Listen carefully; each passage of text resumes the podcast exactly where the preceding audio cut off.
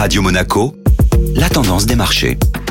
Radio Monaco, la tendance des marchés avec Société Générale Private Banking. Aurélie Lombardo, bonjour. Bonjour Benjamin. Le président américain a officiellement présenté mercredi soir son plan d'investissement dans les infrastructures. Les annonces du président Biden n'ont pas surpris le marché. Il souhaite réhabiliter les infrastructures vieillissantes du pays tout en misant sur les énergies renouvelables et sur la création d'emplois. Ces investissements massifs de 2000 milliards de dollars devront passer par une hausse de l'impôt sur les sociétés, actuellement de 21% à 28%. Ce programme annonce de vifs débats au Congrès dans les semaines à venir. Du côté de l'Europe, le marché marché s'est concentré sur les bons chiffres du secteur manufacturier pour le mois de mars dans la zone euro. L'indice Eurostock 50 a clôturé en hausse de 0,68%. À la une de la tendance des marchés également, Aurélie, une société française a été dans la tourmente lors de la séance d'hier. En effet, le groupe de services informatiques Atos a été secoué après des réserves émises par ses commissaires aux comptes sur de potentielles erreurs comptables dans deux entités situées aux États-Unis. Ils ont précisé faire appel à des cabinets externes afin d'obtenir les éléments nécessaires pour démontrer l'absence d'anomalies significatives. Atos a perdu jusqu'à 21% lors de la séance pour clôturer finalement à moins de 12,42%. Aurélie Lombardo, merci.